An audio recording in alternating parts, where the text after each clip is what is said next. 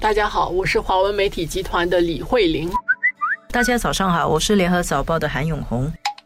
张志贤副总理率一团的这个应该是七个人，高级政务部长跟高级政务次长吧，到中国去跑了好几个地方。我们看到啊，报纸上出来的照片，其实常常就是两个领导人在握手。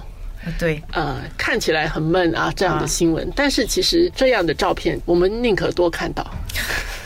没有看到就麻烦了 啊！然后另外一点是，他们除了到北京会见之外，其实其他的地方的这些访问是有它的这个意义。这次张志贤他去中国，他的行程先去北京，然后他会见了中纪委书记赵乐际，然后呢，赵乐际也是他的好朋友，因为二零一五年张志贤去中国的时候。赵乐际那时候真的是跟张志贤陪着张志贤去井冈山，就是中共的革命圣地去游览啊。接着他去苏州出席苏州工业园区建设二十五周年纪念，接着去上海，上海跟我们新加坡人有一点互动，有一个新加坡日在上海。然后呢，最后他就到了陕西延安，跟中国的中央组织部部长陈希主持新中领导力论坛，同时去了。梁家河，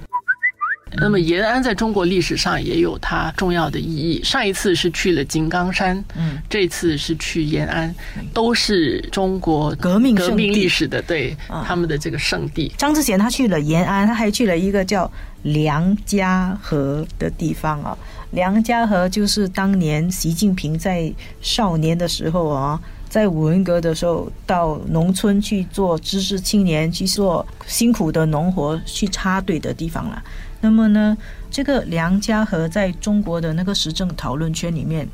有些人觉得它是很重要的，因为它是新时代中国特色社会主义思想的摇篮的那个发源地。在我所知道的里面，是很少很少外国领导人去梁家河的。之前去过大概就是越南跟老挝。那么新加坡的副总理还带一帮人呢，包括陈振声，包括傅海燕，去梁家河去参观了一个多小时，去看习近平当年住过的窑洞啊。我觉得这个是一个很强的信号了。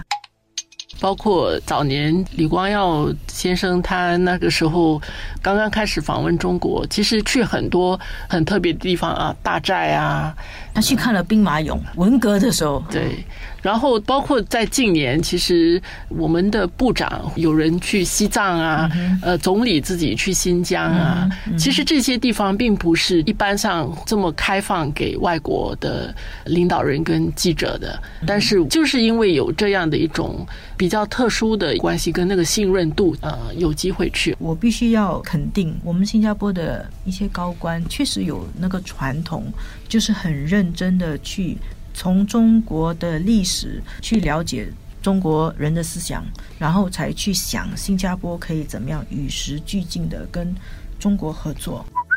然后我觉得这次张志贤去，第一他不是只是去啊 relax 去旅游，也不是去作秀的。从他。在那边待了一个小时，他问的问题，他们确实是要了解，从现场去感觉中国的领导人他们经历过什么事情，中国近代史上发生什么事情，所以中国人的文化是怎么样，历史怎么样，他精神是怎么样的。而且我觉得张志贤他作为一个副总理，然后他是属于是很资深的领导人，他跟我们下一代领导人去，他也是在身体力行啊。